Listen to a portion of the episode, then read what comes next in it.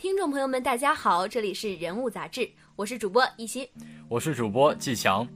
二零一五年的艺考刚刚结束，许多经历过艺考的人都说，艺考是自己一辈子最难忘的一段经历。嗯，一心呐，你去年的时候同样也是一个艺考生，有没有这种感觉呢？当然有啊，嗯，艺考的时候啊，经历了很多，也成长了很多。但是呢，我难忘的不单单是自己考试的经历，还有嗯经过，也对一些参与考试的工作人员，在备考的时候帮助过我的学长啊、学姐啊，留下了深刻的印象。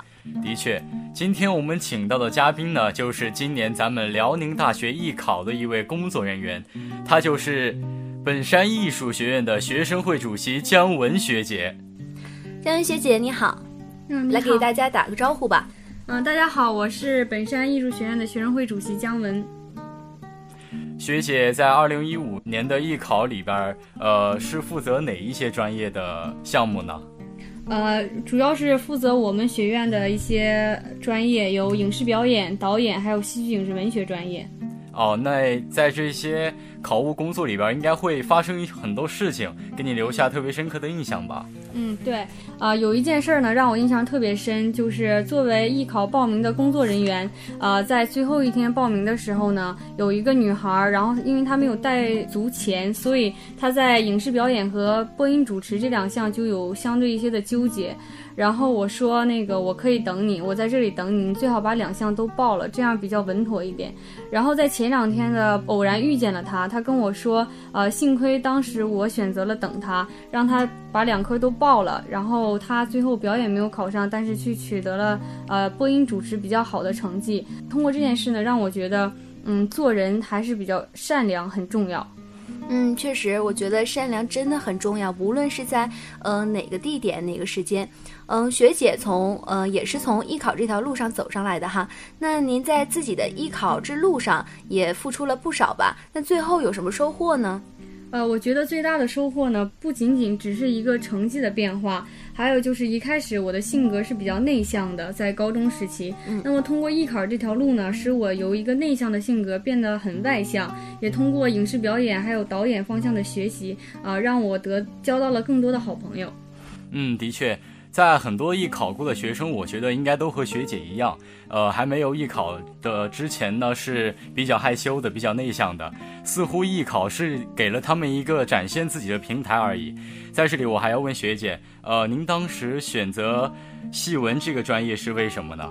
嗯，选择戏文这个专业呢，主要是受我的家庭影响，因为我的父亲呢一般都是从事艺术职业，然后我的母亲呢是教文学的，然后把这两者相结合呢，其实就是我的本专业了，戏剧影视文学，很符合我的家庭，也很符合我个人的性格。嗯，学姐也说了哈，自己是戏文专业的，但是我觉得戏文专业的一定有自己比较偏爱的电影啊或者小说的类型，那我们特别想知道啊，学姐比较喜欢什么样类型的呢？嗯，呃，因为我叫姜文嘛，所以我喜欢的电影导演呢也是姜文，这这只是一个巧合。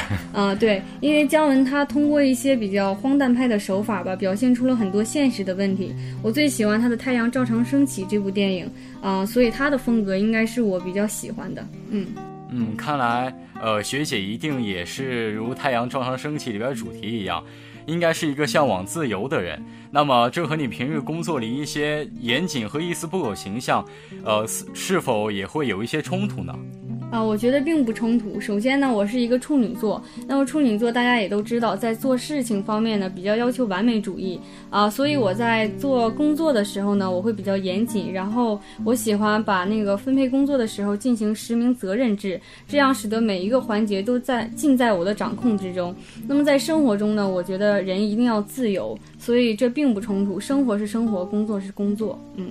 刚才学姐也提到了自己是一个完美主义哈，但是嗯，我特别想知道学姐在平时工作中会不会遇到特别棘手的问题？嗯，如果遇到了这些问题的时候，你是如何解决的呢？嗯，作为那个学生会主席嘛，在工作中一定会遇到很多很多棘手的问题。那么在老师和学生之间沟通方面呢，就需要我付出很多的努力。首先遇到困难的时候呢，我会自己把问题想开，然后自己想尽一切的办法去解决它。那么在老师和学生之间呢，我会尽量找到一个平衡点，既不损害学校的利益，又能保障学生的权益，这样才是我最理想的啊、学生工作。嗯。也就是刚刚学姐所说的，学姐平常工作应该是特别忙的，那应该会会有很多让自己放松的一些方式吧？嗯，呃，当然了，有一些独特的，也有一些和大家一样的。和大家一样的，我想就是吃吧，啊、吃比较爱好美食，对，啊，我也爱吃。吃吃到了美食就会让自己心情很好。嗯，对。啊、还就是比较爱好烘焙吧，做一些甜点啊什么的，因为我本身爱吃甜品，自己又能做出来，这样也会让我心情特别好。会有一种满足感。对，吃自己的也都会会感觉好吃一些吧？对对对对，啊、然后还有就是我比较喜欢旅游，啊、就是到一个新的环境，会让我的心情得得到最大的放松。那学姐平常也都去过哪些地方旅游啊？呃，国内吧，就是北京啊、上海这些比较大众的旅游景点，然后国外，因为我前段时间去了一趟柬埔寨，啊、对我的感悟很多，嗯嗯，学姐也说了，去了柬埔寨呀，还有那个国内的一些景点哈。那游历了这么多地方之后，有没有什么感悟？比如说，嗯，各地的风土人情啊，有没有什么不同啊？或者是一些习惯啊、习俗啊，都有什么不同？嗯，向我们大家介绍一下吧。嗯，呃，国内的话，基本上大家也基本上都了解，我就跟大家说一下柬埔寨吧，因为这是我去的比较最有特色的一个地方。那个地方其实经济发展并不是像，其实还没有中国好，所以就是比较穷嘛，比较偏僻的一个地方。但是那里的人民呢的生活近接近原生态，很淳朴，对待人也很热情，很真实。我觉得这是在国内国内相对比较浮躁的一个生活状态里面，是人类没有的一种状态。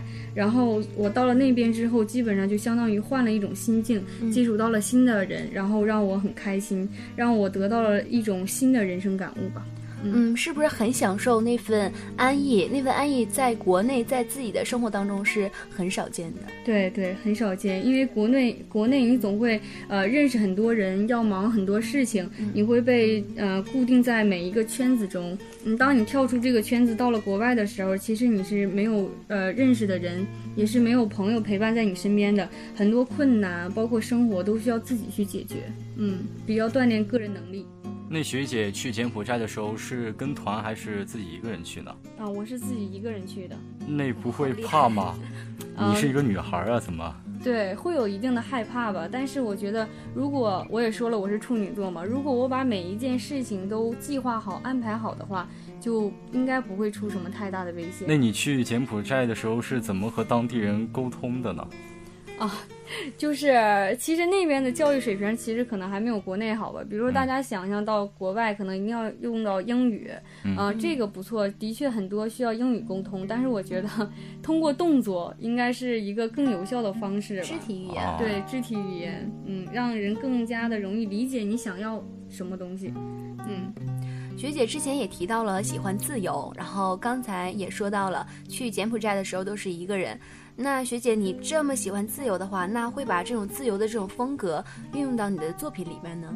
嗯，我会吧，因为我们作为那个写剧本的嘛，每个人的生活体验不同，自然写出来的作品也不同。我既有旅游时候得到的人性感悟，又有一些比较偏想象、理想化的东西，所以我的作品一般都比较喜欢写神话吧，通过神话来折出折射出现实的问题。我觉得这是我最理想的作品，也是我比较喜欢的作品。嗯、就是给观众朋友们留下了一种想象的空间，是吧？对，嗯我也听说了哈，本山艺术学院的艺术之星汇演，嗯、又要开始了。那这次汇演和之前比有什么创新和突破呢？嗯，刚才提到了一个词，就是创新。嗯，呃，这就是我这次文艺汇演最想得到改变的，就是要有创新的节目。呃，这个创新运用到节目里面就是创意。呃，我需要每一个节目都有新奇的创意。呃，比如说开场啊，包括一些呃俗套的节目，我们这次应该会翻新，会运用到很多不同的新的创意。嗯，能给大家举个例子吗？就是稍微稍微的剧透一下。呃，好吧，那个我们的开场吧，应该会用到手电这样一个道哇，具。手电，对，然后剩下的我就不多说了，但是我还是希望大家能亲自到现场观看吧，就是一定会给你们一场就是不同以往的视觉盛宴。好的，一定去。一定去。嗯一定来。嗯，感谢姜文学姐，呃，做客我们今天的人物杂志哈。同时呢，也希望学姐以后多多注意身体，然后工作顺利。谢谢。嗯感谢今天的记者王慧、郑蕊、马良，感谢导播郭安琪。这里是人物杂志，我是季强，我是易欣，让我们下期再见，拜再见拜。